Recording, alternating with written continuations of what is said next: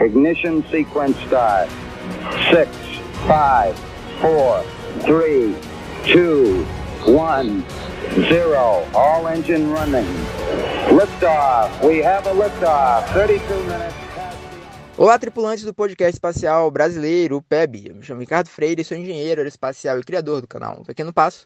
E juntamente com meu amigo Rui Botelho, trazemos sempre para você as novidades e os assuntos de maior destaque do setor aeroespacial no Brasil e no mundo. Nós estamos decolando para o 16º episódio do PEB, onde nós iremos tratar de um assunto que está movimentando toda a situação geopolítica mundial e relações internacionais, que é a guerra da Ucrânia e da Rússia.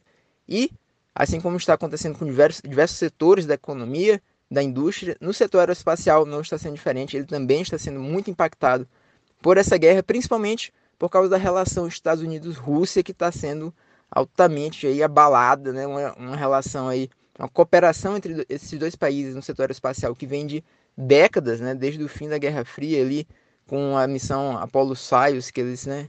Acoplaram as duas espaçonaves, mostrando a, a parceria entre os dois países que deu grandes frutos, né? Um deles, talvez o maior deles, a Estação Espacial Internacional, mas tem várias outras atividades em que a Rússia apoia os Estados Unidos e outros países também, e tudo isso está sendo é, quebrado por ocasião dessa guerra. E, além do Rui, que vai estar aqui conosco, nosso querido corroxo aqui do PEB, teremos a participação de um convidado especial, que é o Dr. Luciano Vaz, foi indicado aí pelo Dr. Ian Grosner, que é um grande amigo meu e do Rui, né, como um especialista, né, Dr. Luciano aí é um especialista, fez doutorado em estudos estratégicos internacionais, passou um tempo ali na, em Washington, na American University, fez pós-doc na Unifa, enfim, um, um, cara que definitivamente é mais que credenciado para apoiar a gente aqui nesse, nesse episódio, para explicar melhor para a gente mais detalhes sobre o que é essa guerra, né? o que, que ela está impactando e também ajudar a gente a entender melhor como que ela está como que ela não só está impactando, como também vai impactar mais para o futuro e principalmente com relação às atividades espaciais. Rui, vamos lá, vamos começar mais um episódio aí. Salve, salve Ricardo, salve, salve nosso Pebnauta, nosso tripulante do podcast espacial brasileiro, PEB. Meu nome é Rui Botelho, sou professor, pesquisador, escritor, editor do blog e do canal do Brazilian Space no YouTube e ex-servidor de carreira da Agência Espacial Brasileira. E junto com meu amigo aí, o Ricardo Freire, essa figura aí sensacional. Temos também a companhia hoje do professor Luciano Vaz, né, como o Ricardo já falou aí, altamente recomendado pelo nosso amigo Dr. Ian Grosner para tratar desse tema. E seja bem-vindo, professor, tá? O PEB é seu e me desculpe aqui a informalidade, mas a gente fala com um público variado, né? Não só acadêmicos, mas principalmente a juventude. E vamos aí usar o termo, né, Ricardo, que o pessoal tá usando aí, né? Fogo no parquinho, né? Então, essa, essa situação aí da, da operação especial militar que a Rússia está executando lá na Ucrânia, né? Que é guerra mesmo, né? Esse é um nome bonito, né? Um eufemismo aí para não usar o termo guerra. E o professor vai falar isso aqui, né? Porque se usar o termo guerra, é, a Rússia se obriga a, a, a, a, convenções internacionais, então ela prefere não usar o termo guerra para não ter que cumprir certas normas e protocolos aí quando se trata desse assunto. Mas a gente vai trazer, como o Ricardo falou, as consequências disso para as atividades, né, o mercado espacial, que é a nossa área aqui, é onde a gente conhece mais, e com esse suporte do professor Luciano, entender essa essa visão mais ampla dessa geopolítica e transmitindo isso aí para a política no espaço, né? Então, como essa situação reflete nas relações no mercado, nas relações internacionais no mercado, nas atividades espaciais, vamos aqui fazer aqui esse esse ensaio, né? Esse esse pensamento, né, discutir esse pensamento e, e, e as consequências do que está acontecendo e com um grande especialista, um grande é, acadêmico que é o professor Luciano Vaz. Então, pessoal, Vamos seguir em frente, professor, seja bem-vindo e fique à vontade. Olá, Ricardo. Olá, Rui. Olá, tripulantes do podcast espacial brasileiro. Para mim é uma honra colaborar nesse projeto, eu já tenho acompanhado há algum tempo, com grande entusiasmo, e falar de um tema tão importante, tão atual e instigante, que é a invasão da Rússia à Ucrânia. Bom, vocês devem estar acompanhando, né, nas últimas semanas, nós tivemos aí o, a operação militar da Rússia. É um projeto que não é necessariamente recente, é um, é um processo que, que já vem de algumas décadas, né, desde a, da, do, do fim da, da União Soviética, que nós tivemos aí a independência uh, da Ucrânia, a Rússia ela sempre teve esse, esse projeto né, de manter a Ucrânia dentro da sua zona de influência. Não necessariamente reanexar a Ucrânia, mas colocando ali dentro da sua zona de influência.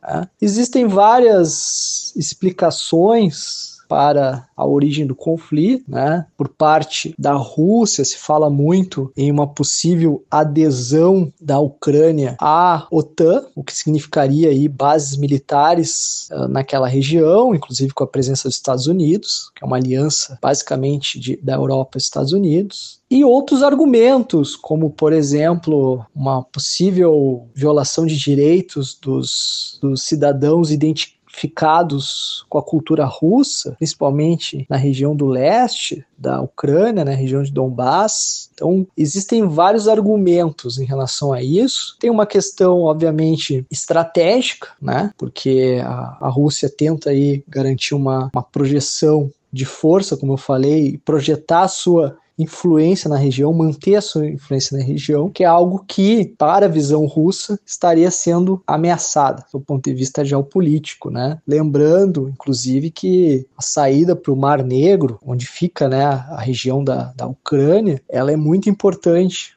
para a Rússia sob o ponto de vista estratégico. Né? Então tem elementos aí que não são somente argumentativos, né? muitas vezes até retóricos, mas tem um interesse estratégico. Isso sem adentrar, obviamente, nas questões humanas envolvendo a guerra, né? visto que eu particularmente sempre tenho uma posição pacifista, né? Estou tentando analisar o conflito sob o ponto de vista geopolítico e geoestratégico. Uh, porém, nós, nós, o que nós observamos, né, desde a Segunda Guerra Mundial, que foi o, maior conflito que nós tivemos, que a humanidade experimentou, a paz não necessariamente foi instaurada no mundo todo. Né? Nós tivemos vários conflitos em várias regiões do mundo, conflitos regionais na África, no leste europeu, principalmente, né? E agora nós estamos tendo novamente a Ucrânia, já tivemos a guerra da Crimeia, né? Em 2014 nós estamos tendo agora a guerra da Ucrânia. O que, que difere, vamos dizer, em relação a outros conflitos regionais que, que tiveram? Um, um, uma questão é a proximidade com o continente europeu, né? Então, quando os conflitos acontecem em regiões periféricas, muitas vezes, né, não se dá tanto valor, apesar, obviamente, das perdas humanas que acontecem. Então, o fato de estar no, nos portões da Europa é algo que preocupa né? principalmente os países que dão as cartas aí no cenário internacional. Tá? Esse é um ponto que, que torna esse conflito diferente, porque outros conflitos estão acontecendo simultaneamente a guerra da Ucrânia como por exemplo na Síria, o conflito da Síria não aconteceu, outros, com, aliás, não, não concluiu, né, não foi concluído. Outras regiões também nós temos aí alguns conflitos. Né? Esse é um ponto. E o segundo ponto, e que daí acredito que me traz para falar no, no PEB é justamente a questão do elemento espacial, principalmente segurança espacial e, e os desdobramentos desse conflito envolvendo a questão espacial que nós não observamos em nenhum outro conflito contemporâneo. Então, o que, que nós, nós vemos aí, certo? Como eu disse, conflitos eles continuam a existir. Mas o que, que acontece que é um pouco diferente em relação à guerra da Ucrânia é que nós estamos falando da participação direta de uma potência espacial. Nós estamos falando de um país como Ucrânia que também tem uma tecnologia espacial, e depois eu quero falar um pouco sobre isso. E nós também estamos falando de países, de dois países que têm, possuem uma série de acordos internacionais envolvendo a questão espacial, principalmente a Rússia, e que isso vai causar reflexo sob o ponto de vista estratégico e também sob o ponto de vista econômico, conforme pretendo tratar a seguir.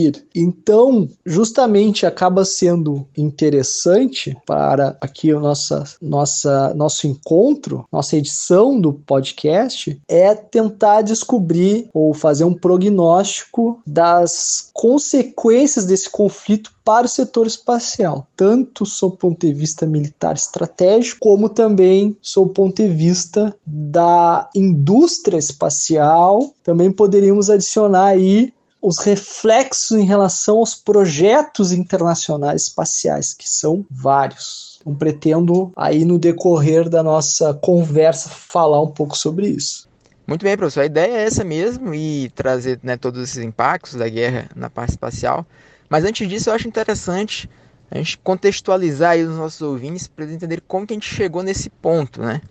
Então a gente está vendo aí a Rússia que já cortou praticamente todo tipo de relação é, da parte espacial, principalmente com os Estados Unidos, que era um dos principais parceiros, e parou de mandar motor de foguete, cancelou o lançamento. A estação espacial é um caos, a gente vai comentar mais sobre isso.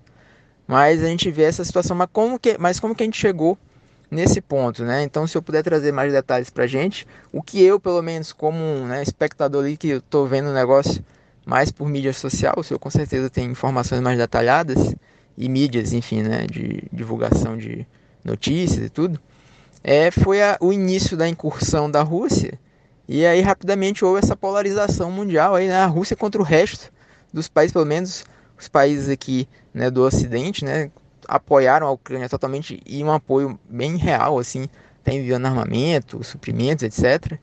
E as tais das sanções, né? Começarei com as sanções que eu vi que foi basicamente em resposta a essas sanções e principalmente as que os Estados Unidos fez, a Rússia começou a tomar essas medidas aí de, de cortes de parcerias, de relações, né?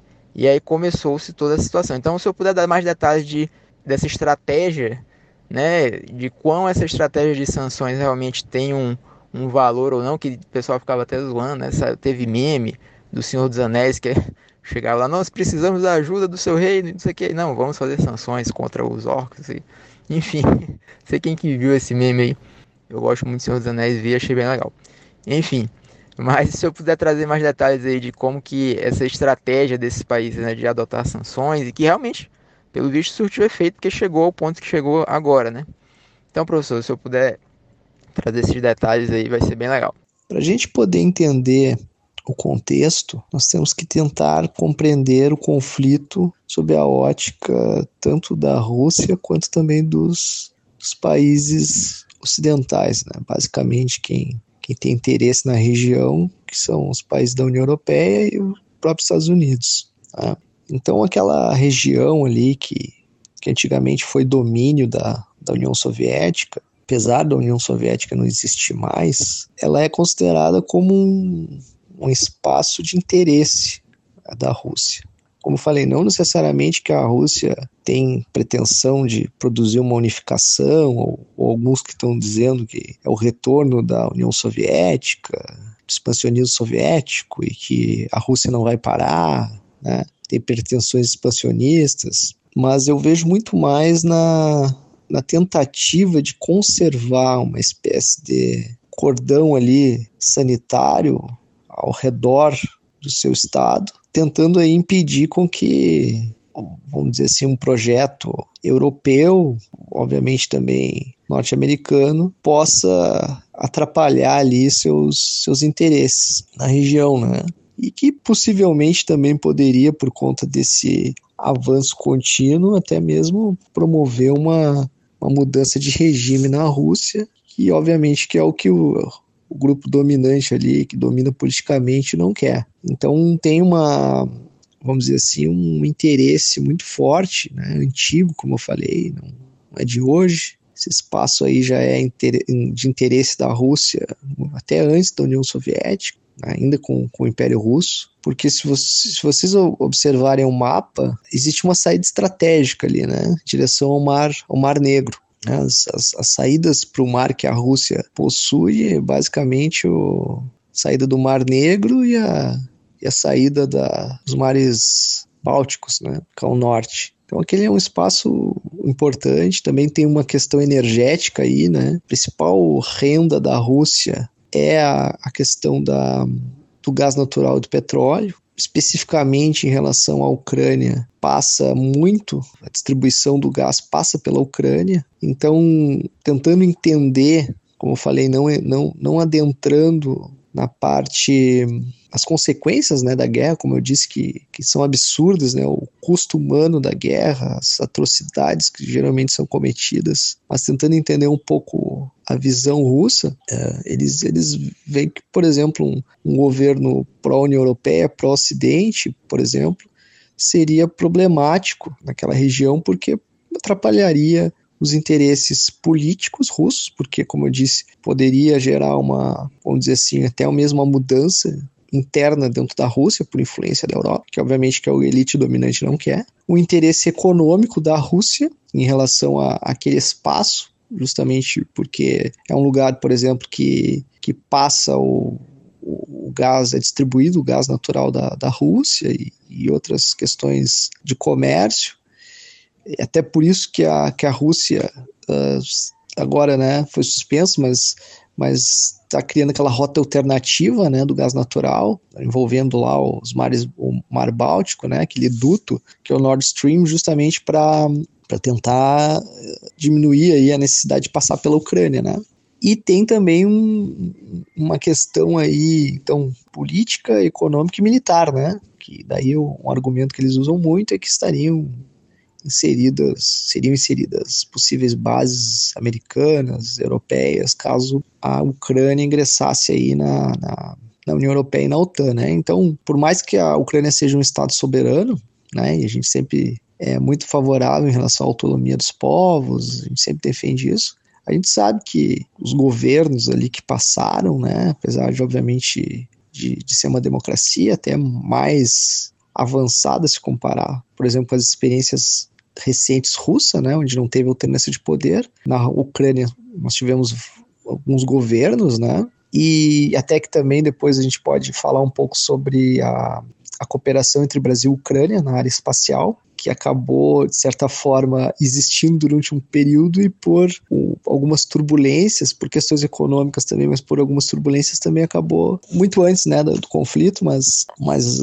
essa, essas turbulências internas da Ucrânia elas, elas acabaram impactando também, mas isso pode ser, a gente pode conversar depois. Mas o que acontece é que, como eu disse, é um país soberano, é um país que tem eleições e tudo, mas, mas nós sabemos também que existe uma influência né, forte ali da, da Rússia, alguns grupos que tentam influenciar os rumos políticos do país para que sejam, vamos dizer assim, um país pró-Rússia, vamos supor, né, para que os, os, interesses estratégicos da Rússia sejam, sejam defendidos. Então, justamente, é, uma, é um país que acaba ficando nessa situação de vulnerabilidade, né, entre a influência europeia e a influência russa. Né, quem, quem acaba sofrendo principalmente essa história é o, é o povo desse país. Então, uh, então é, é, eu vejo nesse sentido. Não é, como eu disse, uma coisa de hoje, né, já vem há muito tempo. Nós tivemos recentemente várias tentativas da Rússia, a tentativa de influenciar os, os rumos políticos do país, né? Já tivemos com governos pró-União pró Europeia, já tivemos governo, governos pró-Rússia também, né? Então sempre foi uma, uma, uma, tentativa ali. E o que acontece é que daí em 2014 nós tivemos a, a guerra da, da Crimeia, né? Que daí foi, foi uma, uma forma mais incisiva do, da Rússia defender os seus interesses, né, uma, de uma forma violenta, obviamente, produzir uma anexação ali daquela região ali banhada pelo o mar de Azov, Azov. E, e o que acontece é que agora, né, nessa situação, né, a Rússia entendeu, né, infelizmente entendeu, né, justamente porque a guerra está acontecendo, que precisaria de uma ação mais incisiva e mais violenta. Então, então esse é o contexto geral do conflito ok? Mas o que, que, nós também temos que observar? Como eu, como eu até comentei, conflitos regionais estão acontecendo em várias partes do mundo, tá? Não é o primeiro, existem outros conflitos simultaneamente acontecendo, como por exemplo a guerra da Síria, outros conflitos na África, guerras civis, etc. Mas o, a, a grande diferença nesse caso é que nós temos uma, um envolvimento direto de uma potência nuclear, que é a União, a, a Rússia, né, que é uma, uma, uma, potência nuclear. Então, e também, né, lembrando, né, o pessoal fala muito a questão nuclear, mas a segunda maior potência militar em termos de capacidade é a Rússia, certo? A China ela tem o, o maior exército, ela está se militarizando cada vez mais, né? Provavelmente vai passar, do ponto de vista militar, até mesmo a Rússia, mas, mas a Rússia ela ainda é a segunda potência militar comparado aos Estados Unidos. Talvez ainda não tenha mais o maior orçamento comparado a, a China, por exemplo, mas é uma potência, é a segunda potência em números né, de capacidade de, de exército, no sentido de não de, de número de homens, mas de equipamento militar, de estrutura, esse tipo de coisa, né? Experiência, né? Militar também, né? Porque a, a, própria China teve pouca experiência militar se comparado, por exemplo, à Rússia. Então, o que, que acontece? E daí eu vou entrar, né, depois dessa essa longa introdução, eu vou entrar na questão da, das sanções econômicas. Tá? Se fosse em outro contexto, nós provavelmente teríamos uma participação muito mais efetiva do Ocidente. Inclusive, teve uma participação um pouco mais ativa, se, se vocês lembrarem, na, na Guerra da Iugoslávia, uma guerra também porta da Europa, que nós tivemos há algumas décadas atrás, mas recente tivemos a Guerra de Kosovo também, que, por exemplo, a, a Força Aérea Americana participou diretamente, né, com bombardeios, esse tipo de coisa, apoio logístico e tal. E por que que isso não está acontecendo agora? Por que que, por exemplo, a Força Aérea Americana ou a OTAN, né, os países da OTAN não se organizam, por exemplo, para fazer um ataque aéreo à, à Ucrânia, né, aos, aos, aos, militares russos que estão na Ucrânia. Porque justamente pela capacidade militar que a Rússia possui. Se isso acontecer, nós certamente teremos uma terceira guerra mundial. Como temos aquela célebre frase do Albert Einstein, né? Que ele fala assim. Uh, perguntaram para ele como é que o senhor acha que, que seria a terceira guerra mundial qual que seria tipo de arma utilizada na Terceira Guerra Mundial, né? Ele falou assim, olha, na, as armas que, que serão utilizadas na Terceira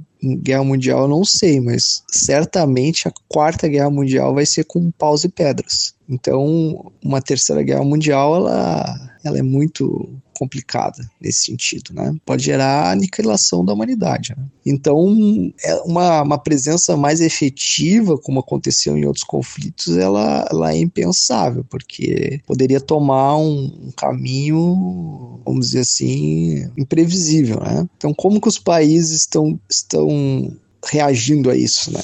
Pessoal fala os países ocidentais, né? Mas eu, eu, eu acho um pouco, vamos dizer assim, impreciso falar isso, né? Porque o que, que é Ocidente, né? É meio complicado, né? Concepção, por exemplo, pensamento norte-americano não considera que a América Latina seja Ocidente, por exemplo. A África é Ocidente, né? Então eu acho um pouco, eu não gosto muito desse, desse termo dos países ocidentais, mas o que está acontecendo é, são os países europeus, né? Os, e os Estados Unidos, tem uma, uma ligação muito forte e um, o que está acontecendo é que ele, eles estão participando do conflito, né, dando algum apoio ali fora, né, do território, né, de armas, um apoio logístico, assim, não muito declarado, vamos dizer assim, e a forma com que a, os países, esses países europeus e os Estados Unidos, né, conseguiram reagir foi mediante as sanções econômicas. Então, como não, não se consegue fazer uma, uma guerra efetiva sem ter um custo altíssimo para todos os envolvidos, vamos partir para a guerra econômica. E a guerra econômica, as sanções econômicas que estão sendo aplicadas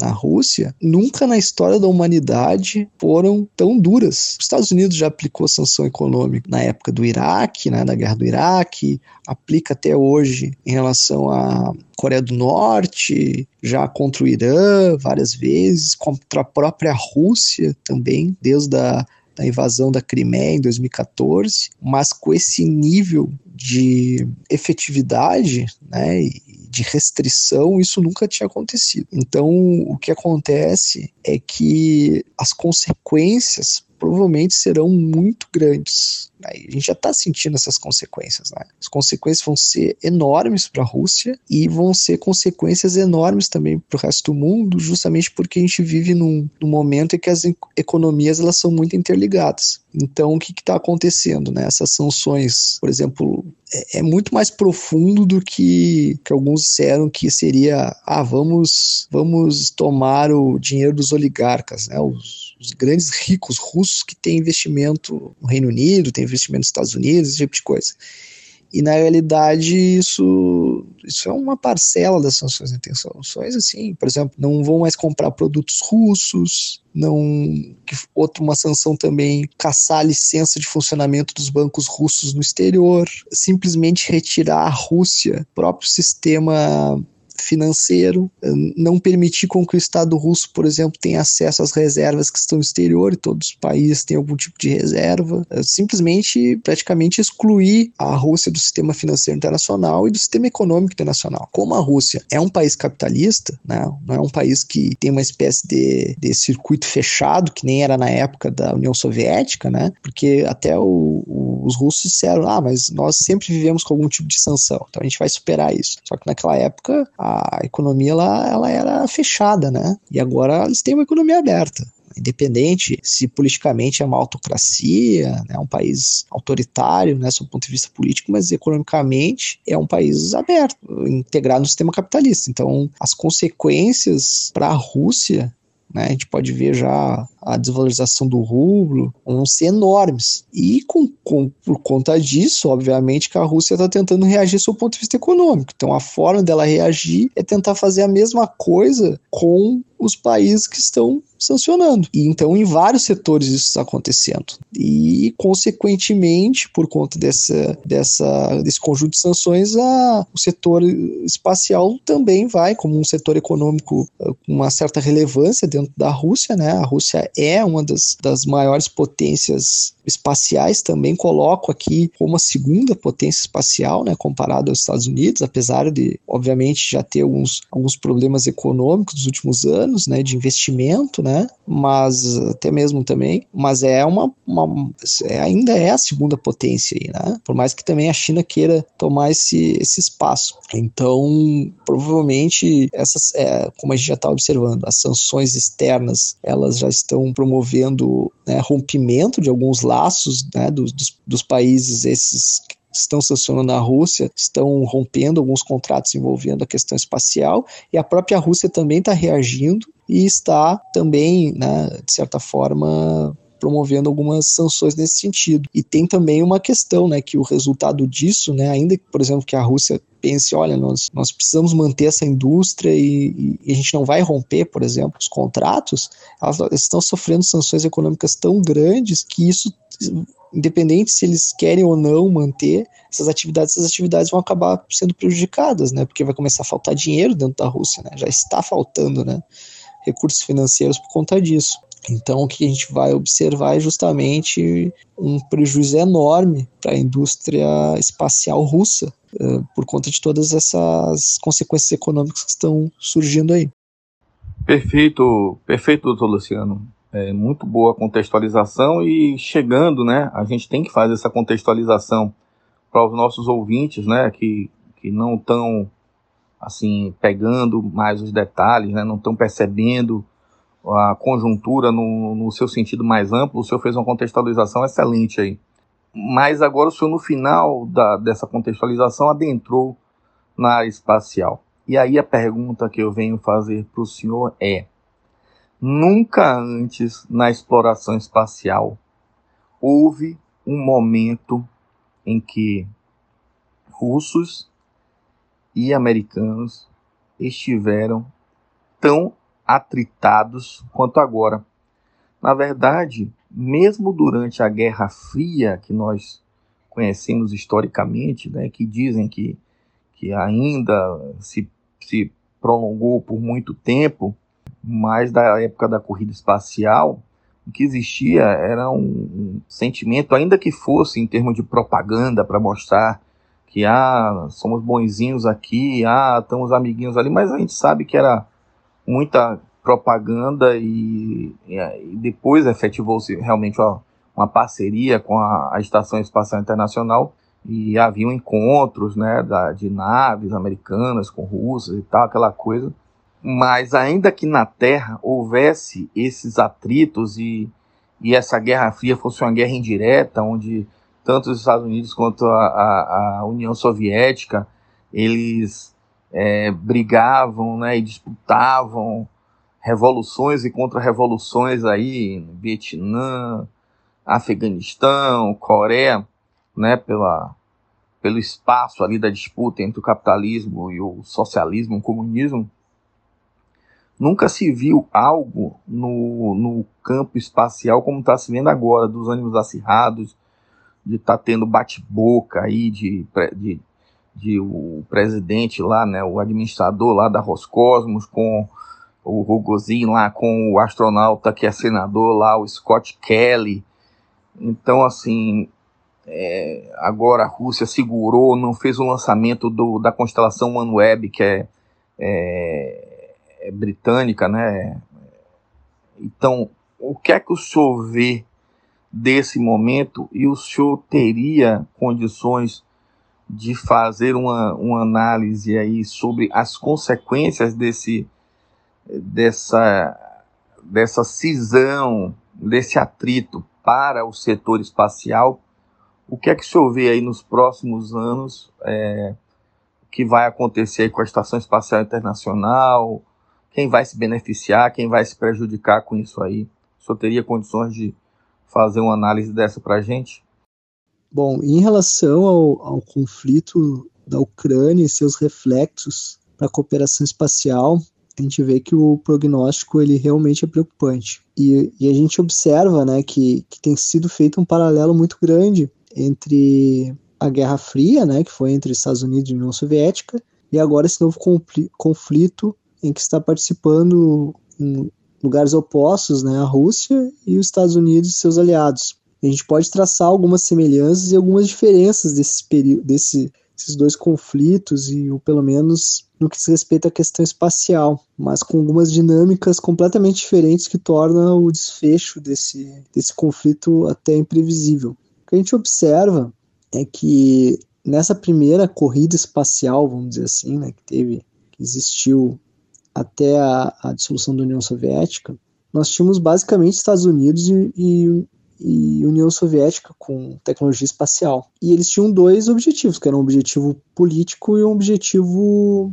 militar, né? Poderia colocar aí também um objetivo científico, né? Realmente exploração. Mas, mas não tinha uma, uma consequência econômica, né? não tinha uma indústria espacial, por assim dizer. E até mesmo a, o uso militar do espaço, ele ainda era muito restrito. Era mais no que diz respeito à própria uso dos mísseis os mísseis intercontinentais, né, balísticos intercontinentais, mas, não tinha, por exemplo, toda a questão de infraestrutura espacial que se tem hoje, do ponto de vista militar, de geoposicionamento, mecanismos de vigilância, esse tipo de situação não, não, existia durante a Guerra Fria, né?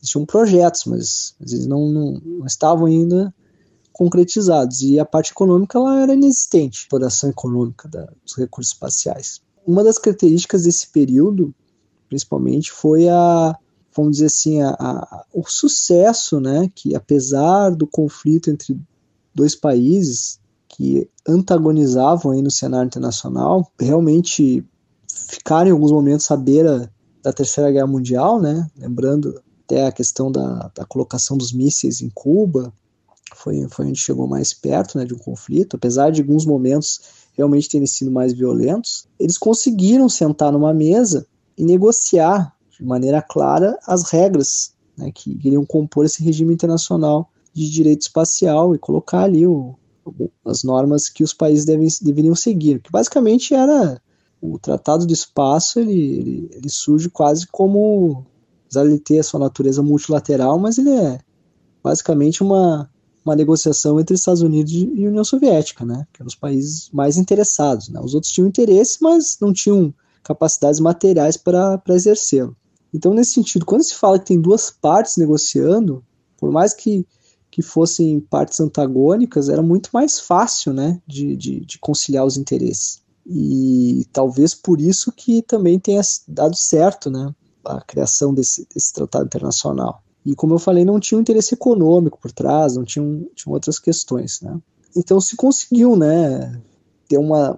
Ainda que não tivesse uma cooperação do ponto de vista de projeto, né, isso vai ter lá no, no final da Guerra Fria, mas quando realmente a União Soviética já, já, já, já estava se caminhando para o seu final, né, não tinha mais recursos para disputar com os Estados Unidos, né, não foi no a cooperação entre os dois países não, não vai iniciar num momento de maior, eh, vamos dizer assim, de, de maior antagonismo, mas justamente quando a União Soviética ela já estava num momento final, mas não tinha um, vamos dizer assim, um projeto contínuo, né, que veio depois se materializar com a, com a estação espacial, né.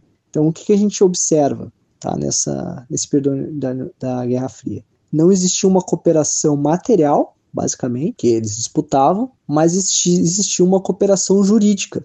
Né? Então, os, os, dois países, basicamente, que eram os que tinham capacidade espacial, eles concordavam de em como deveria ser as regras que queriam regular o espaço. O que isso é um grande avanço, né? Se pensar que, que eles tinham interesses e mentalidades completamente opostas. Então, esse, esse é o contexto. Agora vamos trazer para o contexto da, de agora e tentar fazer um prognóstico. Né?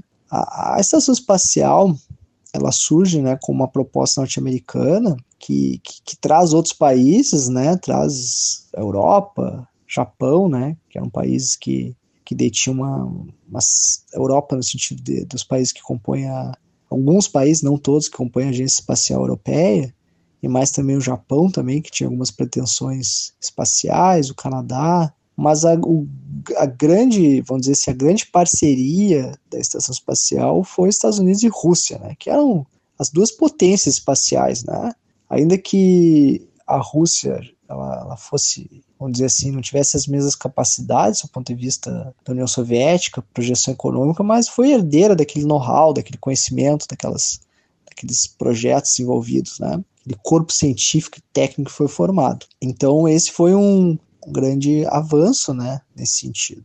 E realmente se, se pegar ali a, os primeiros dez anos ali da, da Rússia, né, durante o governo ali do, do, do, do Boris Yeltsin, né, existiu um, uma aproximação muito grande com os Estados Unidos, né, a ideia era, era, era inserir o, a Rússia no sistema capitalista.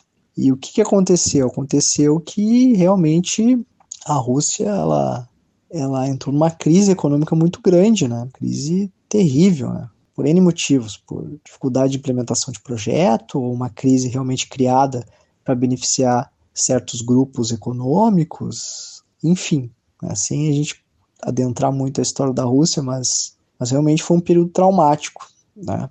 Do ponto de vista cultural, político, econômico, né? Mas a cooperação espacial ela seguiu, né? Seguiu firme e forte como um projeto extremamente promissor, foi, foi uma grande conquista na né, estação espacial internacional, né? Realmente os, foi os, os maiores potências da época, que eram os Estados Unidos e Rússia, cooperaram finalmente em um projeto de longo prazo. Né? Então, aquela cooperação material que não tinha, vamos dizer assim, se concretizar, ela se concretiza nessa segunda era espacial, né? Cooperação entre Estados Unidos e Rússia. Só que qual é o problema? O problema é que o contexto do uso dos recursos espaciais ele, ele, vai, ele vai se modificar, né? Ao longo das últimas décadas. Então, como eu falei, se, na União, se durante a, a Guerra Fria nós não tínhamos um interesse econômico, não tinha uma indústria espacial formada, a partir da década de 90, né, e mais aí dos anos 2000, com o New Space, isso aí vai ser, vai ser uma grande, vamos dizer assim, uma grande indústria promissora, né, que, que obviamente que quem está nos ouvindo conhece, né, já conhece bastante sobre isso. E então esse é um aspecto, né? O segundo aspecto é que o uso militar do espaço também ele, ele aumentou de uma maneira assombrosa. Né? Então, se antes pareciam ser projetos de ficção científica, ainda na década de 80, ainda algumas, algumas questões muito rudimentares do ponto de vista de, de localização e hoje em dia a projeção do poder militar ela depende do espaço. Então isso já é uma diferença brutal, assim, do uso, do uso econômico do espaço e do uso militar. Não tem paralelo durante a Guerra Fria. Por mais que, obviamente, que eu tinha, tenha dito que o, se tentou usar militarmente de alguma maneira, mas, mas como se usou depois aí da Guerra do Golfo, a questão da, da geolocalização, do uso das bombas inteligentes, canais de comunicação, isso, isso não tem paralelo. Né? Então, qualquer, qualquer potência hoje que vai entrar em um conflito internacional, ela, ela pode dizer que quase que depende dos recursos espaciais para a projeção do seu poder efetivo. Né? Então, o cenário, observem que ele já, tá, já está completamente diferente. Né, nesse aspecto. E, bom, então vínhamos aí numa cooperação, né? E, o que, que vai acontecer nos anos 2000? Nos anos 2000 nós vamos começar a implementar um novo projeto dentro da Rússia, como resultado dessa crise econômica política, que vai ser a ascensão do, do Putin né, no governo. E o Putin vai, apesar né, de alguns momentos de um pouco mais proximidade com os Estados Unidos, né, principalmente no momento inicial, ele vai colocar uma nova dinâmica dentro da política externa russa. E essa dinâmica ela vai se materializar pela defesa da multipolaridade. Né? Então, não mais simplesmente um alinhamento automático com os Estados Unidos, mas com a, com a defesa da existência de diversos centros de poder.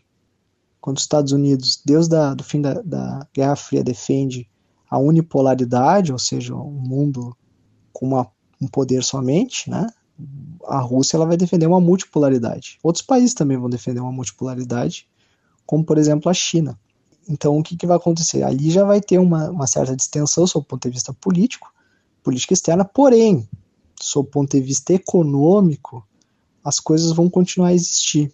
Então, a, a indústria americana ela vai continuar cooperando com a, a, a indústria russa, por mais que, que, já tivesse uma certa mudança de orientação, ainda tem muito investimento americano na Rússia, tem muito investimento russo nos Estados Unidos, porque houve uma, uma inclusão né, do país no sistema capitalista, né, uma inclusão plena, ainda que tenha sido uma inclusão traumática. Tá? Então, em princípio, a, a, parte política ela não vai, não vai ser afetada inicialmente. Né? Aliás, a parte econômica não vai ser afetada inicialmente, apesar de algumas alterações é, de orientação política. Né? Quando é que isso vai começar a mudar? Em 2014, com a Guerra da Crimeia. Né? com a guerra da Crimeia, nós vamos ter uma primeiro baque aí entre das relações entre Estados Unidos e, e Rússia, né? Talvez o mais significativo, primeiramente, né? E ali vão começar sanções econômicas contra a Rússia, vão começar vários outros processos, né? E um certo afastamento, uma distensão, né? Muito, uma cada vez maior em relação aos Estados Unidos. Porém, né, se a gente for ver sob o ponto de vista da questão espacial, uh, se permaneceu ainda, de certa forma, né, um, vamos dizer assim, continuando, né, os projetos continuaram, né, e inclusive tivemos aí esse gap, né, que os Estados Unidos sofreu após a, o fim do projeto do ônibus espacial, que os Estados Unidos, por, por uma questão econômica, né, a leitura que eu faço, principalmente, um, teve um, uma mudança de investimento no setor espacial, e também foi mais ou menos nessa época aí que começa a surgir o New Space, que os Estados Unidos ele vai, ele vai deixar, né, ele vai diminuir os investimentos públicos né, na área espacial, na criação daquele novo projeto, se não me engano isso vai acontecer ainda no governo Clinton ou no Bush, não, não me recordo exatamente, mas o que vai acontecer é que uh, aquele grande, né, que seria o, o novo ciclo de um, de um lançador, né, de, de grande porte dos Estados Unidos para substituir o, o ônibus espacial, isso não vai, não vai acontecer, né, e, e os Estados Unidos vai começar a estimular a iniciativa privada para que fizesse um novo projeto, que no final nós vamos ter o projeto do, do de várias empresas, né, e um dos que foi bem sucedido foi o SpaceX, né, depois. Mas nesse gap né, entre o, a diminuição de investimento público norte-americano e de ter um novo projeto, os Estados Unidos ele vai depender muito da, da, da tecnologia russa, né? Aliás, não da tecnologia em si, não houve transferência de tecnologia, mas vai depender da, do programa espacial russo para mandar suprimentos e pessoas, né, para essa espacial, né, vai começar a usar o Soyuz, né, da, da Rússia. E, e para os Estados Unidos era muito bom, aliás, para a Rússia era muito bom, porque economicamente era interessante, porque os Estados Unidos ele pagava peso de ouro ali, pelo que eu sei, para poder usar esse, vamos dizer assim, esse, esse transporte russo, né? Até isso foi muito criticado nos Estados Unidos, né? A crítica aumentou depois quando a Rússia começou a ter uma certa, um certo distanciamento, né? Mas no início até que não, mas depois começou a ter, não, como é, como é que os Estados Unidos não, não possui mais uma tecnologia e depende tanto da Rússia para, por exemplo, mandar astronautas para a estação espacial. E então, então, a partir de 2014 vai começar a ter uma distensão maior um, já vai ter uma maior, um maior cuidado em relação à questão da própria militarização do espaço, em relação a alguns testes que a Rússia vai começar a fazer com a possibilidade de, de, de, de armas anti-satélite, né? Isso já vai, vai acender um alerta amarelo aí dos Estados Unidos. E uma outra questão também uh, é no que diz respeito a por que que os Estados vamos supor, tá? Ok, por que que quando começou a ter essa distensão, né? Por que, que Rússia e Estados Unidos não sentaram de novo para negociar as questões espaciais ou, ou para renegociar uma questão da, da estação espacial, ou para reaproximar? Porque o contexto é completamente diferente sob o ponto de vista de capacidades espaciais. Né? Então, se antes nós tínhamos Estados Unidos e, e, União Soviética com capacidade espacial, hoje nós temos outros países, nós temos Índia, nós temos China, nós temos alguns países ligados à Agência Espacial Europeia, né? então hoje em dia para se firmar uma norma internacional como se fazia, que se fez quase que de, de maneira bilateral, é muito difícil na, na área espacial. O que, que acontece, né? Agora com esse conflito, né, o que talvez tenha dado uma certa segurança para a Rússia uh, assumir essa posição talvez seja a possibilidade que ela tem de ter um apoio, ainda que não direto, não um apoio de, indireto da China, que era algo que não existia durante a, a Guerra Fria, né? Então, as questões das sanções econômicas, né, que já estão sendo implementadas desde 2014, mas agora são sanções muito maiores, talvez, né, até a posição que a Rússia ela tem desenvolvida é muito porque ela, ela, ela agora ela tem caminhos alternativos. Então, o que eu vejo em relação à questão da, dessa, desse rompimento entre Estados Unidos e, e Rússia na área espacial, né, em um programa que já tem sido já tem se colaborado tanto do ponto de vista político quanto do ponto de vista econômico, iniciativa privada, né, foi, foi citado inclusive essa essa questão dessa constelação de satélites, né, da, dessa empresa britânica. Então era algo que já, já, já era comum de acontecer, já é um processo que já acontece há bastante tempo, né? E a Rússia vai lá e suspende isso, né, como uma espécie de retaliação pelas sanções econômicas. E o que acontece é que no final das contas, talvez, né, o que vai acontecer é que a Rússia, por conta das sanções, vai se aproximar da China.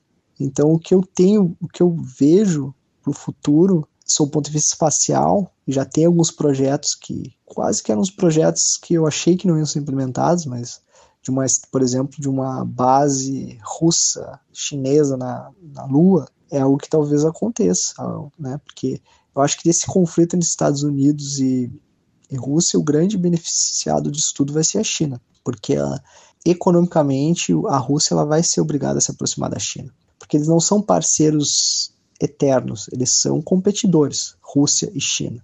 Mas por conta dessa questão das sanções, eles vão se aproximar ainda mais. E, e a Rússia vai se tornar mais dependente da China. E como consequência, também na área espacial, nós talvez tenhamos uma maior aproximação dos dois programas. Muito bom, professor. Uma verdadeira aula aqui, como o Rui comentou já. E concordo totalmente com o senhor. Eu, essa aproximação Rússia-China seria é algo inevitável nessa, nessa situação. E antes da gente continuar a analisar aqui mais é, impactos futuros, né? Eu queria trazer algumas coisas que já aconteceram que eu acho que vão ajudar a gente também a vislumbrar é, o que mais pode estar por vir. E uma das coisas que, que mais chamou a atenção de todo mundo, na verdade, foram as discussões aí do robozinho, principalmente ali no Twitter, né? Que, na verdade, é, desencadearam, ou muitas vezes eram só reflexos de ações que a Rússia realmente já estava tomando. Então é assim que começou a guerra, né, e as sanções, o Rogozin já chegou lá no Twitter e mandou quero saber quem que vai operar. Ele mandou assim, quero ver que se está, quero saber se vocês vão operar Estados Unidos no caso, né, operar ISS sozinho, porque a operação acontece de forma conjunta, né? Então tem atividades que são realizadas exclusivamente pelos russos. Né? E uma delas, que inclusive foi uma das coisas que o Rogozin já chegou mandando. Ah, sim, quem que vai garantir que, essa, que a ISS não vai cair em cima dos Estados Unidos ou da Europa? Isso porque as manobras de correção de altitude da estação são feitas por espaçonaves russas pelas SAIOS, né? Então ele já, já trouxe essa. jogou essa lebre e aí, galera começou, vão derrubar a ISS dos Estados Unidos, né? Aquele caos na mídia. E aí o Elon Musk entrou na jogada também e falou SpaceX, só botou uma, uma, foto lá da SpaceX lá na resposta do Rogozin. E deixando entender né, que a SpaceX teria capacidade de fazer essa, essas manobras. E continuaram então as sanções e aí teve suspensão de lançamento lá da OneWeb né, que acabou resultando. Aí isso já não tem tanto a ver com a, com a tem a ver com a guerra, né, mas não relação Rússia Estados Unidos, acabou que a OneWeb vai lançar os satélites com a própria SpaceX, que é a concorrente. Enfim, e suspendeu o lançamento deles e também a Rússia suspendeu aí o fornecimento de motores RD-180 que é utilizado por, motor, por foguetes americanos. É, e aí o ainda mandou aquela lá não sei o que os Estados Unidos vai fazer agora sem os meus foguetes. Eles que voem lá em vassouras. E aí, aí também foi outro fuso doido, né, pessoal.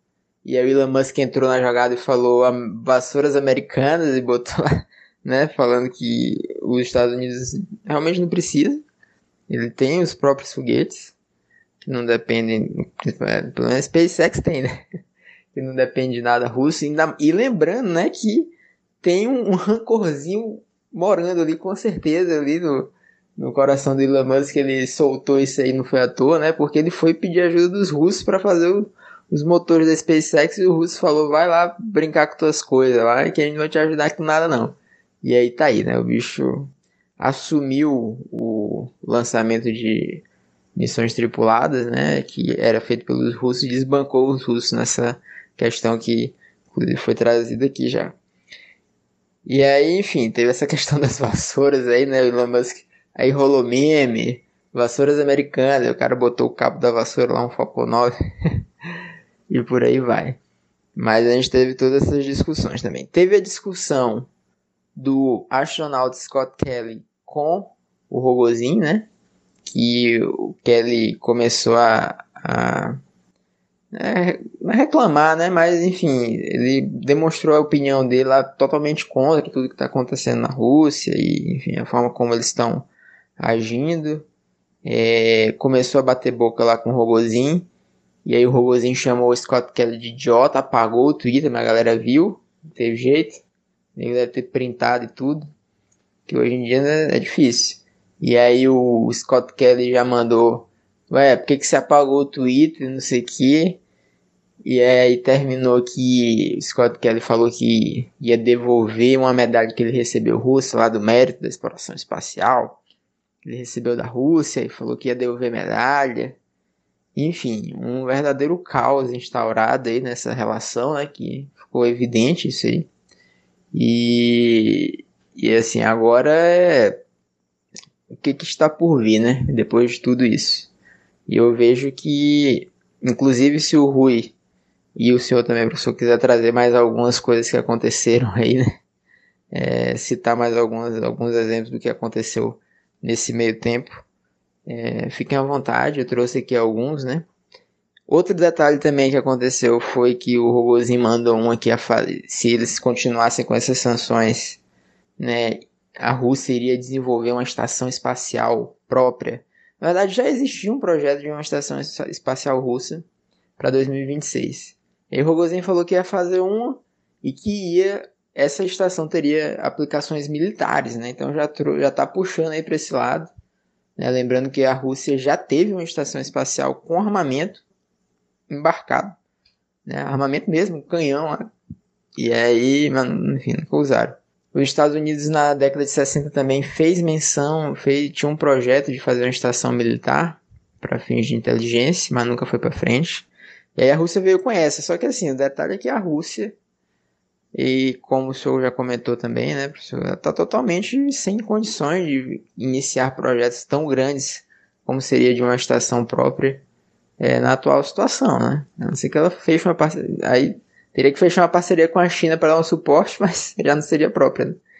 Então é. Basta ver também o módulo Nauka, que que seria enviado lá para a estação, que foi enviado, né? Já foi enviado para a estação espacial, mas que a Rússia demorou, teve atraso de mais de 10 anos para fazer o módulo e, enfim, vários problemas internos. Então a gente já vê que o histórico da Rússia em termos de desenvolvimento até de uma única peça para a estação espacial, para a estação espacial internacional, já foi um parto e quase não sai. Então construir uma estação inteira seria algo realmente é bem improvável, né? Mas a gente vai vendo aí o Rogozinho soltando umas aí para ver se alguém engole, né? Se alguém acredita no, nos papos dele lá. Mas esse da Estação Espacial Russa mesmo é mais difícil. Então, assim, algumas coisas que estão rolando aí, né? Que podem já dar alguns indícios do que tem tá vindo aí pela frente. O que eu acho mais crítico, na realidade, de tudo isso, é realmente a operação da Estação Espacial Internacional, que, assim, é, o, pro, tá, ainda existe a, a, operação conjunta, porque eles não pararam, né, apesar de tudo. E apesar de todas essas, todas essas discussões que aconteceram aí da, da Roscosmos com NASA, Estados Unidos, eles estão tentando né, manter pelo menos o mínimo ali para continuar operando a estação de forma conjunta. A operação conjunta ainda está existindo, apesar de tudo. Mas até quando, né? Fica essa questão. E assim, do jeito que estão as coisas, o que eu tô vendo é que tá caminhando realmente para um, uma separação ali, né? Mas e aí, como é que faz? Porque vai desacoplar, né? E teve também o papo que os russos iam deixar o americano lá e ir embora, enfim. Já teve de tudo, né? E mas esse futuro da ISS é algo que, que me deixa um pouco preocupado, assim, que é, eu, não, eu não consigo vis, vis, vislumbrar uma solução do jeito que tá, né? Que, digamos assim, fosse atender os dois países. Né? É, estão mantendo ainda, está acontecendo. A ISS está lá, os astronautas estão lá, inclusive teve ida dos cosmonautas, né? É, há algum tempo eles foram até com o traje amarelo, o pessoal falou que era da bandeira da Ucrânia, que não tinha nada a ver no final das contas, enfim mas ainda estão lá. Mas e como é que tá o clima lá, né, também? O pessoal tá confortável lá? Acho que não, né? Então é tá bem sombrio o futuro da ISS, né? Que deveria continuar operando por mais alguns anos, né? Às vezes eles podem decidir pelo, pelo em, em adiantar o fim da operação, né? Então, que estava previsto para ficar mais uns anos e terminar, tinha aquelas ideias de comercializar a ISS, enfim, deixar ela, a operação a cargo de um setor privado. Então, assim, esse futuro eu estou achando muito obscuro e realmente difícil de, de, pre, de saber o que, que vai acontecer, né? Ou de, de prever alguma coisa. Mas do que, eu, do que eu observo, eu acho que tem boas chances aí de, de acabar prematuramente essa operação conjunta, né? Mas fala aí, Rui, fala aí, professor, também é, algumas que, que, que vocês já viram aí que queiram colocar e, e a situação da ISS, né? O que, que vai ser da ISS aí no futuro? Ricardo, você trouxe vários pontos interessantes, vamos tratá-los. Primeiro, em relação a essa discussão entre Rússia e Estados Unidos, principalmente nas redes sociais envolvendo a estação espacial. Para a gente poder entender o contexto, nós temos que analisar a figura e a trajetória do atual diretor da Roscosmos, que é a agência espacial russa, que é o Dmitry Rogozin. Em primeiro lugar, o, o, o Rogozin, antes de ser o, o atual diretor da Agência Espacial Russa, responsável aí pela, pelo programa russo, ele, ele é um político, né? ele tem um, uma, uma, trajetória política já de, de, de algum tempo. Então, ele é considerado na Rússia uma figura polêmica, associado aí basicamente à, à direita, né? Uma, até mesmo uma possível extrema-direita, nacionalista, e, uh, e ele é conhecido também por ter uma personalidade polêmica, né, de, de, de reiteradamente dar algumas, algumas declarações polêmicas, muitas vezes utilizando uma linguagem inadequada, também utilizando as redes sociais. Né? Então ele já foi, antes de, de, de ser diretor da Roscomos, por exemplo, ele já foi já, já ocupou cargos né, dentro do parlamento russo, ele ocupou cargos também ligados ao Ministério da Defesa também, né, e um fator interessante é que ele também foi embaixador da Rússia na OTAN, né, então ele se envolveu diretamente na questão do, das discussões sobre o ingresso da Ucrânia uh, na, na, OTAN, né? Ele, ele, ele, manteve esse cargo aí em 2008 e ele, ele participou, né, dessas discussões, né? Obviamente defendendo os interesses russos, né? Então é algo que, que é muito próximo a ele, né? E um dado bem importante também é que depois da guerra da Crimeia em 2014, né, da invasão, que obviamente ele foi a favor e de certa forma esteve envolvido, né, por conta de ser, de, de ter participado como embaixador da Rússia na OTAN, ele foi um dos sancionados economicamente pelos Estados Unidos e aliados, né? Então, uh, possivelmente uh, algumas, né, não, não tenho dados sobre isso, mas, mas ele, ele teve possivelmente dinheiro bloqueado no exterior, ele passou por algumas situações em que não conseguiu ingressar em alguns países por conta disso. Teve uma situação envolvendo um voo dele também para, se não me engano, para a Hungria, que foi não foi permitido o seu embarque por conta da, da sua condição de sancionado, né? Que, que conforme consta ainda ainda está em vigor, né? Então ele foi afetado pessoalmente é, por esse conflito, né? Ele é, ele é afetado pessoalmente por, por essa discussão, né? tem, tem inclusive sido objeto, como eu falei, de, sanções do seu próprio patrimônio e da sua liberdade aí de, de, de tentar se deslocar para alguns países, né? Então, acho que, que são dois pontos importantes, né? Ele por si só é uma figura polêmica, né? Como eu falei, de dar declarações polêmicas, primeiro ponto, e segundo ponto, por uh, ser um político, então ele também usa essa posição de destaque para uma plataforma política a longo prazo, né? Então ele tem que utilizar essa plataforma para dar uma certa visibilidade, né? Ele não é simplesmente um técnico um, ligado à indústria espacial que está ocupando aquela posição, então é, ele precisa alimentar essa, essa, vamos dizer assim, essa, esse destaque político, né? E o terceiro ponto é que é um assunto que afeta ele pessoalmente, visto esse, esse histórico que eu acabei, que eu acabei falando. Né? Então é, é compreensível né, essas declarações, ainda que, que seja, por assim dizer, condenável, né? de alguma maneira, sob o ponto de vista de, de, do linguajar utilizado, né? que ele, inclusive, chamou o Scott Kelly de, de idiota, conforme dito, né? E de certa forma usou as redes sociais para fazer uma espécie de ameaça aí da uma possível queda da uma reentrada, né, da, da, da estação espacial. Mas eu acho que não, na minha opinião, não, não deve ser levado tanto a sério. Né?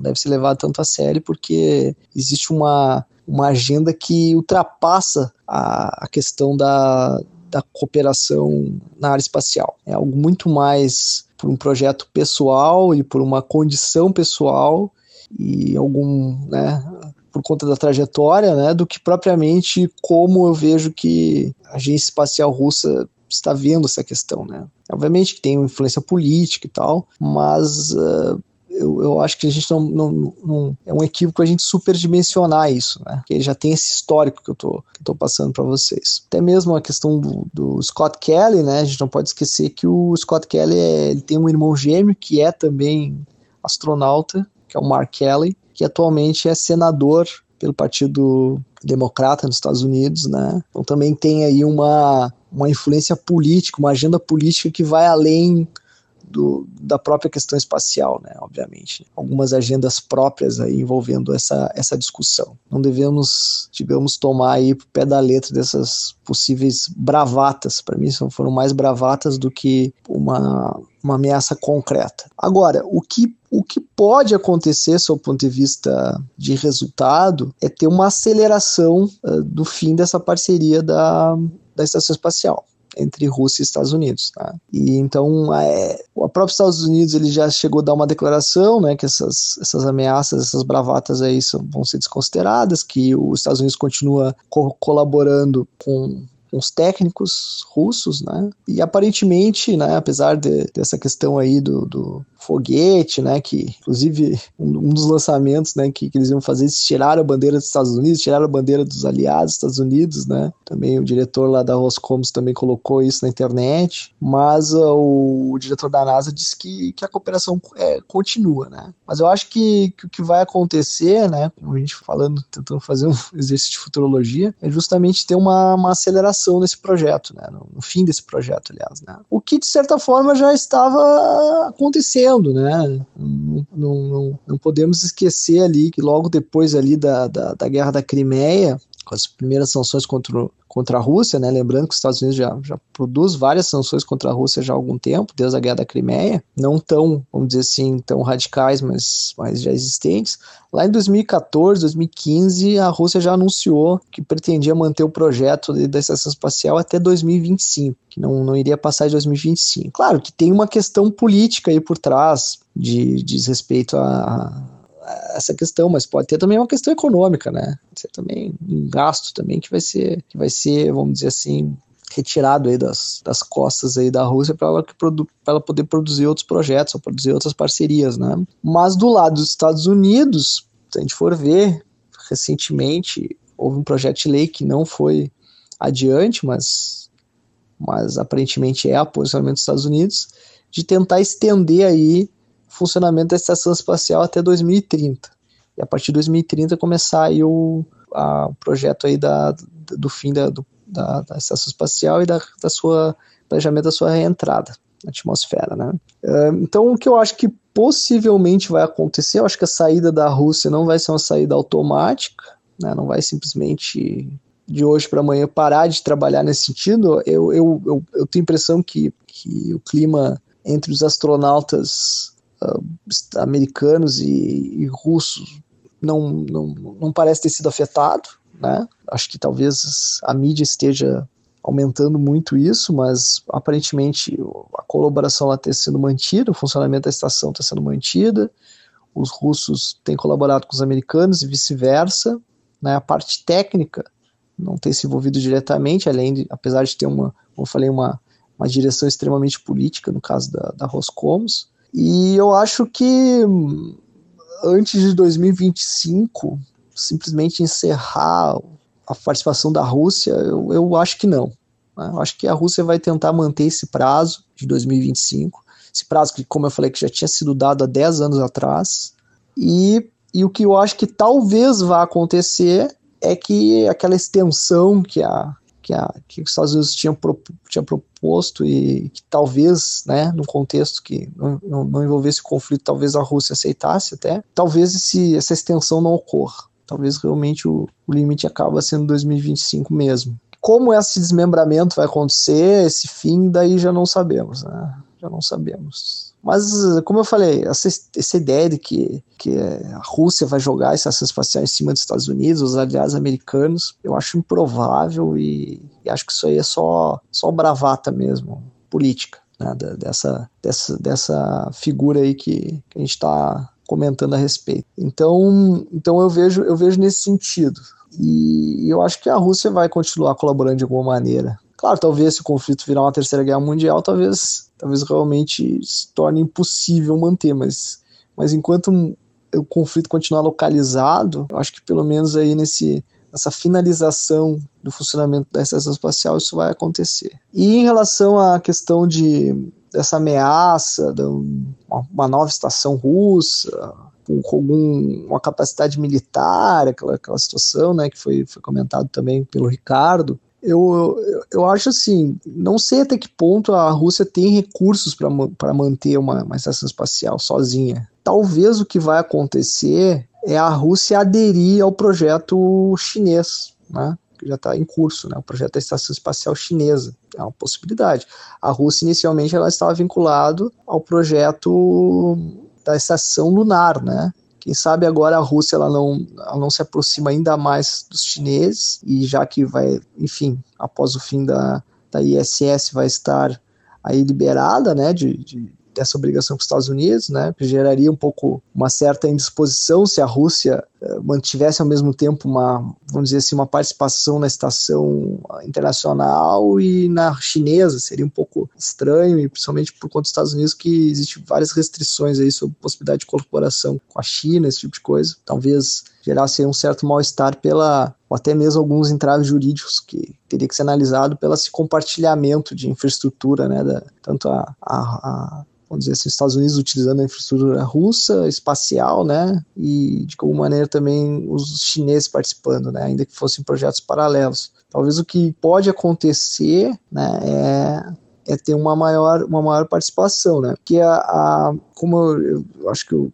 acredito que eu já comentei, né, a Rússia e a, e a China, elas não, não são parceiros como uma parcela da mídia está colocando, que são parceiros incontestáveis, né? Eles são duas nações independentes que convergem em alguns interesses, né? A gente não pode lembrar, não pode esquecer, perdão, que a, tanto Rússia quanto China compartilham um espaço estratégico muito próximo. Então, eles têm uma certa competição também entre eles. Porém, né, o que a gente pode observar é que, que essa aproximação com a China, eu vejo assim, né, já falei alguma coisa sobre isso, eu acho que ela vai ser muito mais agora material do que retórica. Quando foi dito que haveria uma possível uma, uma participação aí da Rússia numa estação lunar chinesa, seria uma, uma, uma estação russa chinesa, eu conversei com alguns amigos russos na época, conhecem bastante contexto político, eles disseram que era bobagem, assim, que era era impossível esse tipo de coisa acontecer, que era bravata na realidade. E, na, e, e, agora eu já acho que não. Agora eu já acho que não, porque essa possível proximidade econômica ela vai ser cada vez maior. E para os chineses é interessante o know-how né, russo, né? Porque a, o que está acontecendo agora? A China tem um programa espacial próprio, né? Tem dinheiro, né? Que é uma coisa que os russos aparentemente não têm tanto quanto a China. Mas eu acho que a, a China ela pode se beneficiar desse know-how russo de operação estação espacial, alguma coisa que pode ser de grande valia. Então, acho que essa aproximação, ela, ela, com esse conflito, ela vai ser inevitável. Em relação à questão da, da potencial exploração militar aí dessas, dessa nova estação, sei lá, uma nova estação russa, uma nova estação russa chinesa, eu acho que tem uma certa incompreensão né, também por alguns setores sobre especificamente como utilizar o, o, espaço de maneira militar, né? Porque eu lembro que tinha esses projetos aí, tivemos né, esses projetos aí com o projeto norte-americano, já da década de 80, 70, 80, tivemos aí possibilidade de, de, de, armas embarcadas aí por parte dos russos, né? Na época uh, da, da Mir, né? E, e outras, outras estações que foram estações teste, mas eu vejo que, que não, não, não faz muito sentido, é um pouco pelo menos na tecnologia atual, é um pouco, vamos dizer assim, é, a palavra seria, seria pouco prático, seria um custo sem muita efetividade. Tem, temos alternativas muito melhores, né?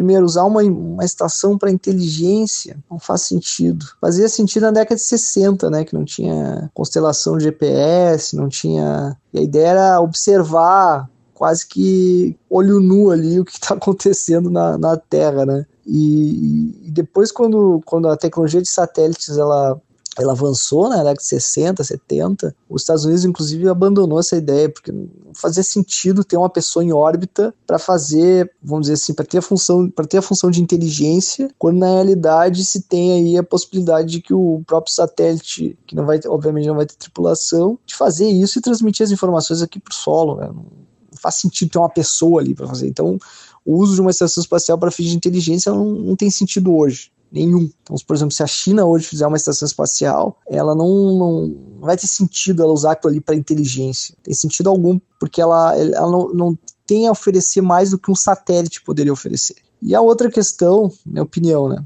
E a outra questão em relação à própria colocação de armas e órbita, também não faz sentido colocar armas numa estação espacial quando se pode colocar num satélite. E vamos combinar também que o, com o satélite o alvo é muito menor, caso fosse, seja neutralizado, é muito mais difícil neutralizar um, um, satélite com uma estação espacial, com uma estrutura gigantesca. Vamos dizer assim, seria um alvo muito maior, né? Então, entre colocar armas numa estação para ter um, um caráter ofensivo talvez colocar num satélite, talvez o satélite seja muito mais, mais interessante, né?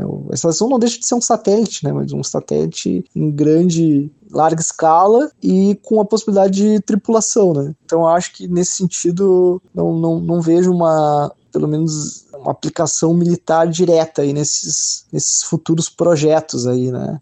talvez uma, uma função aí de suporte em relação a alguns satélites militares, né? Mas a própria estação executando atividades militares eu, eu realmente não, não desconheço como que isso poderia ser feito de uma maneira eficiente. Professor Luciano, nosso convidado, Ricardo, meu amigo, eu peço aí a autorização de vocês para falar um pouquinho sobre o meu pensamento em relação à Estação Espacial Internacional. Eu escrevi no blog Brasil in Space um um artigo, antes de eu ser editor, era ainda um, um colunista aí do blog Adoc, né? De vez em quando eu fazia alguns, escrevia alguns artigos para o Brazilian Space. E em 31 de maio de 2019, eu escrevi o artigo As Boas-Vindas às Estações Espaciais e aos Hotéis Orbitais Privados, onde eu faço uma breve, assim, uma visão bem rápida, uma sucinta análise da questão da, do acesso a, a estações né, espaciais no mundo. Na época não existia a Tiangong 3, só tínhamos a, a IS, que ainda está lá, e a Tiangong 2, que já foi é, descomissionada, né? É, vocês veem como uma coisa muda numa velocidade tão grande, né? Três anos depois já estamos com a estação Tiangong 3 operacional. E no artigo eu falo que os chineses não são muito abertos a dividir a estação espacial deles, até então as duas que eles tinham feito, a Tiangong 1, que reentrou descontroladamente na órbita do nosso planeta, né, e seus destroços é, caíram no Oceano Pacífico, quase perto lá da, do ponto Nemo, né, e a Tiangong 2, que era um passo intermediário para se chegar, na época no artigo ainda perguntei se a Tiangong 3 seria uma extensão de a Tiangong 2 ou não, e ficou respondido de lá para cá que a Tiangong 2 foi, foi descomissionada, foi reentrada na atmosfera também. E a Tiangong 3 foi lançada, né, e construída em tempo recorde, já está com certo nível operacional, e os chineses abriram a estação para países amigos realizarem experimentos, o que não aconteceu até então nas versões anteriores.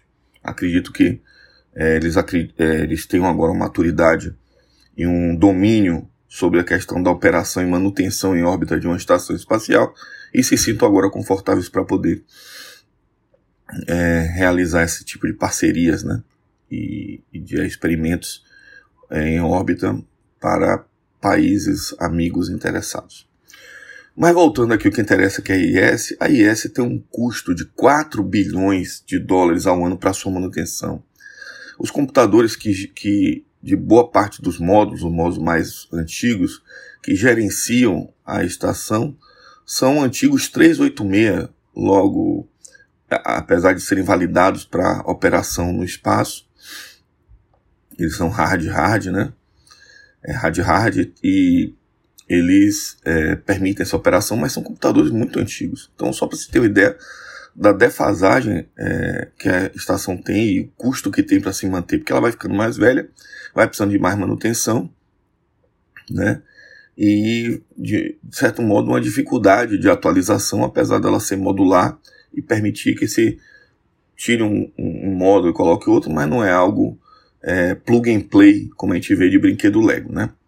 Então, assim, essa, esse artigo eu falo o, o quanto é custoso manter a estação espacial nas condições que ela estava à época que ela ainda está hoje, e que o governo americano chegou a pensar em descomissioná-la é, antes de 2023, 2024. É, mas colocar o quê? Né? No artigo, como eu, o título fala, né, eu dou boas-vindas às estações espaciais é, privadas, tá? E aos hotéis espaciais privados que poderiam ter a mesma finalidade, é só questão de, de nome, né? Você poderia ter um hotel para turismo, né? Mas esse mesmo hotel ser convertido numa estação de pesquisa conforme o cliente quisesse por um determinado período, uma campanha de, de, de experimentos, tá? Mas seria possível fazer isso. Então, vamos falar de estações espaciais é, privadas. Quanto, com relação à questão da Estação Espacial Internacional, está sendo postergada a vida dela porque, acredito eu, a, a maturidade, né, apesar das, das previsões na época muito otimistas, de que o, o, as empresas privadas, vou citar aqui a Bigelow, a Axiom, por exemplo, já estariam agora, nesse ano de 2022, com suas estações próprias. E isso, os americanos tinham essa expectativa, e é essa maturidade das estações espaciais privadas que vai fazer com que se tenha a coragem, né? Porque a não, não é só um, um, equipamento, ela é uma entidade, ela é uma instituição mundial, né? ela tem uma personalidade, uma alma, né? ela adquiriu esse status. E com isso é difícil você se desfazer até pela, por essa adoração que as pessoas têm a IS, né? essa, essa coisa de, de, de adoração mesmo que eu falo, porque é o maior feito de engenharia já, já realizado pela humanidade. Então, é, é difícil você ter uma coisa que chega a, não vou dizer mítica, mas ela é, é assim, sobre-humana, vamos dizer, no sentido de que ninguém imaginava que se poderia ter uma estação do tamanho que se tem no espaço e, e funcionando, ainda que um pouco antiga, mas funcionando é, sei lá, há 30 anos atrás, assim, alguém dizer que 40 anos atrás que ia funcionar e que iríamos ter gente permanentemente no espaço ininterruptamente durante 21 anos. Né? As pessoas desejavam, mas ninguém assim batia o martelo e dizia que ia ter. Então, assim, é difícil, e isso depende muito da iniciativa privada, esse New Space que a gente está vendo aí chegando. Mas por que, é que eu estou falando isso? Porque, assim, essa parceria com os russos, na medida em que as empresas americanas, principalmente, de turismo espacial e de dessa área de, de estações espaciais privadas, elas começam a materializar. Nós vamos ter brevemente o voo aí do da Axion, né? O primeiro voo aí para para colocar um, um, um objeto, né, mais em órbita. Você tem também já outras empresas, como a Bigelow, já com alguns, é, levando alguns módulos infláveis para a Estação Espacial Internacional testando e tal. Então, o que é que eu imagino disso aí? Em relação a essa crise que nós estamos tendo aí entre os, o Ocidente, que a maioria dos membros da, do consórcio da Estação Espacial Internacional são países do Ocidente. Temos aí Japão e tal, mas assim, a maioria é do Ocidente. E a Rússia, tá? Que está envolvida nessa polêmica toda que a gente falou do Rogozin aí, tá? Muito bem.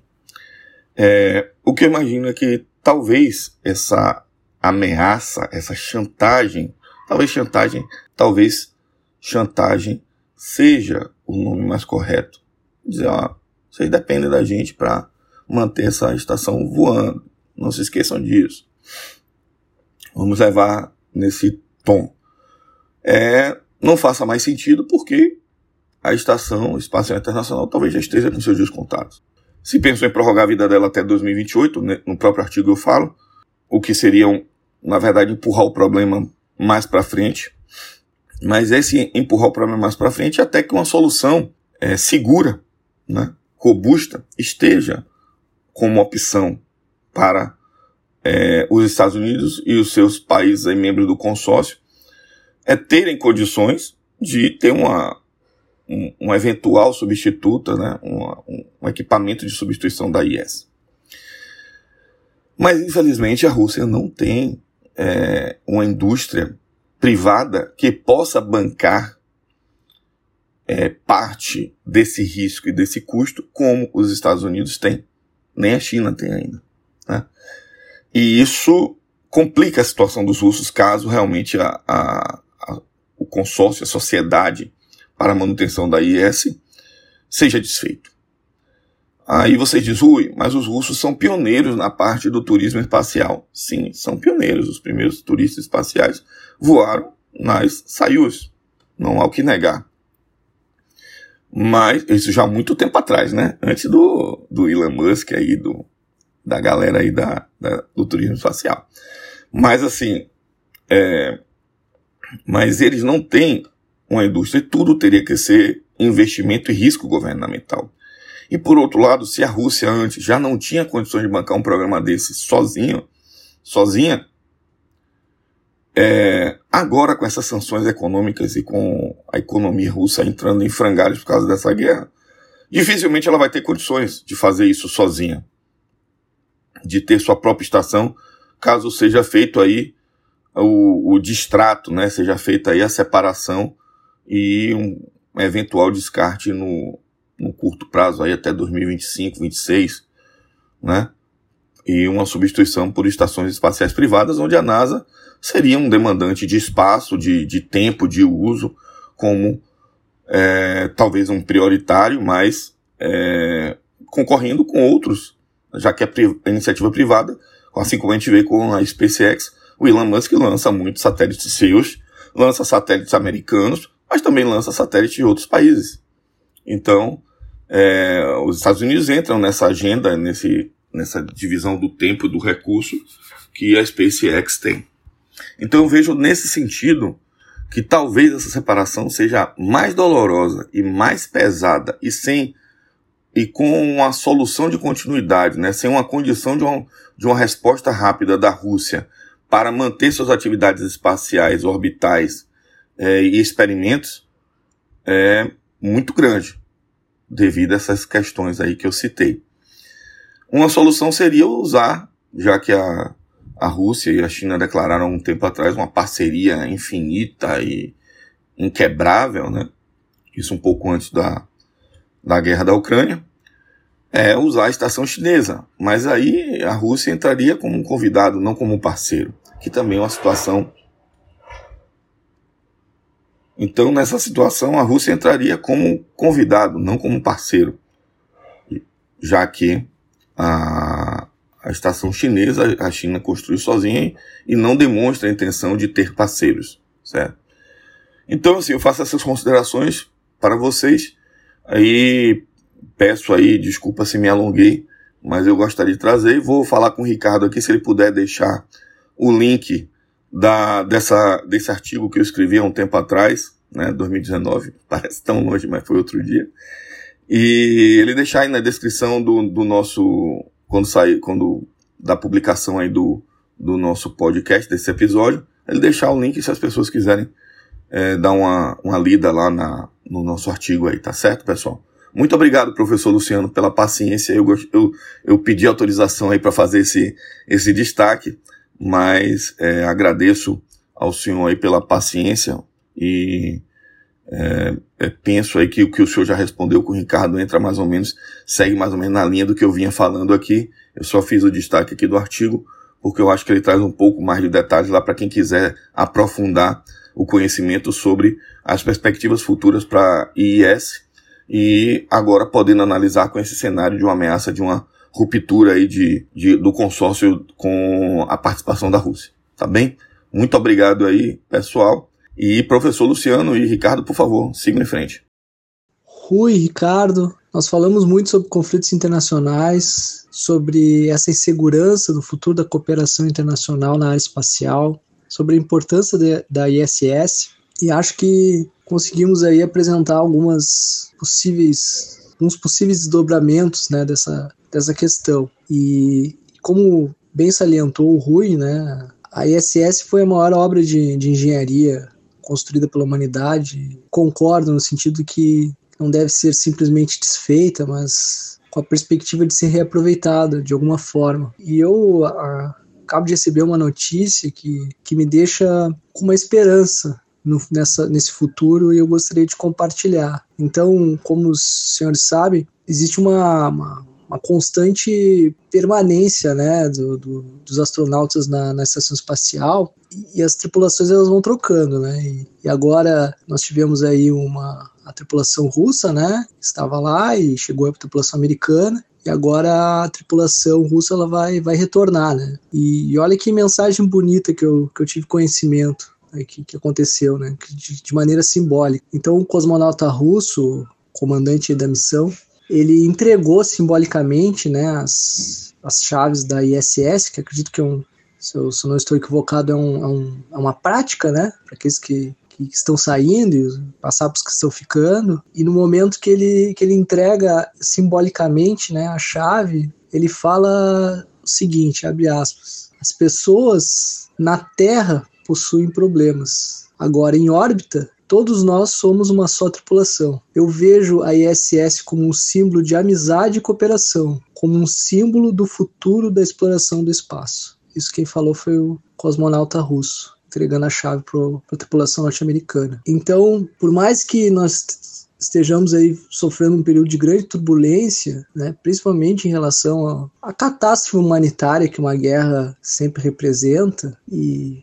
sem querer analisar os motivos, né? Acho que a gente já conseguiu investigar algumas, algumas questões nesse sentido, mas a gente sabe, né, muitas vezes que os conflitos eles têm finalidades políticas, têm N motivos para acontecer e, e, nós lamentamos justamente pela catástrofe humana que representa o conflito internacional. Mas nós também não podemos esquecer, existem pessoas, obviamente, que, que não apoiam esse conflito e de, de todos os lados. E esses aí certamente vão ser os responsáveis por reconstruir uh, as, os diálogos, né, as pontes de cooperação, né, e isso a gente consegue muito ver, ver claramente na, na no corpo técnico né, de, das diversas instituições, então muitas vezes digamos assim, as, as mensagens políticas elas são muito eloquentes, como geralmente a política é, de ameaças, de bravatas, que a gente viu em relação a, ao presidente da Roscomos, em relação a, a políticos americanos, mas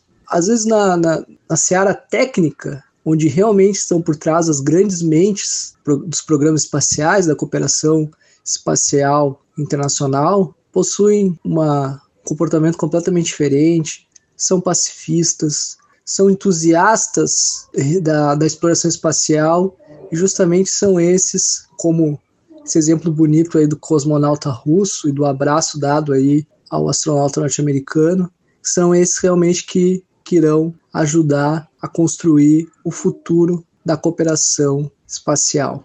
É isso aí, professor. Eu espero também que é, as pessoas consigam aí, né, cada uma em suas atividades aí de coordenação, chefia, ter esse bom senso aí, né, de é, a gente sempre tenta evitar os conflitos, né? Eventualmente eles acabam acontecendo como aconteceu agora, mas tentar ali, né?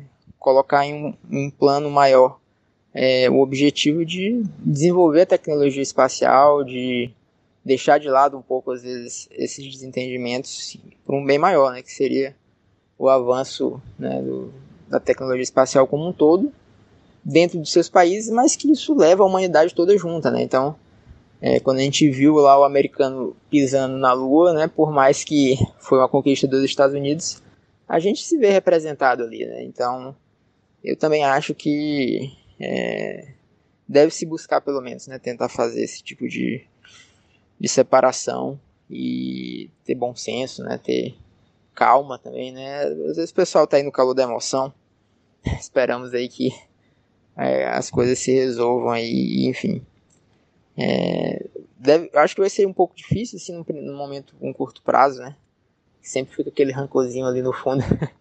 é difícil, realmente, mas espero que num período próximo e num futuro próximo isso se resolva e, enfim, os Estados Unidos volte a cooperar com a Rússia e as coisas continuem como estavam antes, né? E, professor, a gente, professor Rui, né, acho que a gente já tratou bem aí de vários aspectos e, como o senhor mesmo já comentou, de toda essa essa questão que a gente está vivendo aí e viveu né, da guerra. E caso ninguém tenha mais nada a é, comentar aí, podemos já caminhar para o fim do episódio. Professor, a gente costuma fazer um apanhadozinho rápido aqui de lançamentos, algumas coisas que aconteceram no setor espacial. E aí a gente já parte para o fim, beleza?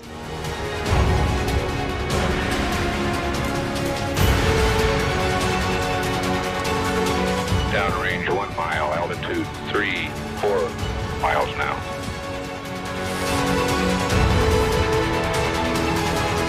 Muito bem, então vamos lá para os lançamentos desse mês de março né, de 2022. A gente teve 13 lançamentos, 4 da China, 3 Falcon 9. Um lançamento foguete iraniano, que é SED, não sei se é assim pronuncia, que foi realizado com sucesso. Né? O Irã vem tentando fazer lançamentos aí já há um bom tempo e sem sucesso, esse deu certo. E teve o lançamento do foguete Rocket 3 da Astra, que deu certo também, né? A Astra é outra empresa aí que está na luta para conseguir fazer esses lançamentos que não dão certo mais de jeito nenhum. Foguete sem de lado, tudo que é de ruim acontece. Mas esse deu certo nesse mês de março. E inclusive eles já estão com dois lançamentos previstos para abril também, né? Então os caras realmente estão determinados em dominar a Rocket Science, né? E temos aí mais seis lançamentos de Falcon 9 previstos, quatro da Rocket Lab, tá? A Rocket Lab que no auge da produção deles fazia um lançamento por mês, estão com quatro previstos. Eles até têm condições de fazer esses lançamentos porque eles inauguraram uma plataforma nova de lançamento lá na Nova Zelândia e conseguem ali deixar dois foguetes praticamente prontos para serem lançados quase que consecutivamente ali. Temos aí vários lançamentos previstos da China também, né? Como sempre, e um PSLV da Índia, né? A Índia, desde o início da pandemia, caiu muito a frequência de lançamentos deles. Estão aí meio que tentando recuperar, né? Vamos ver se eles conseguem retomar o ritmo que eles estavam antes.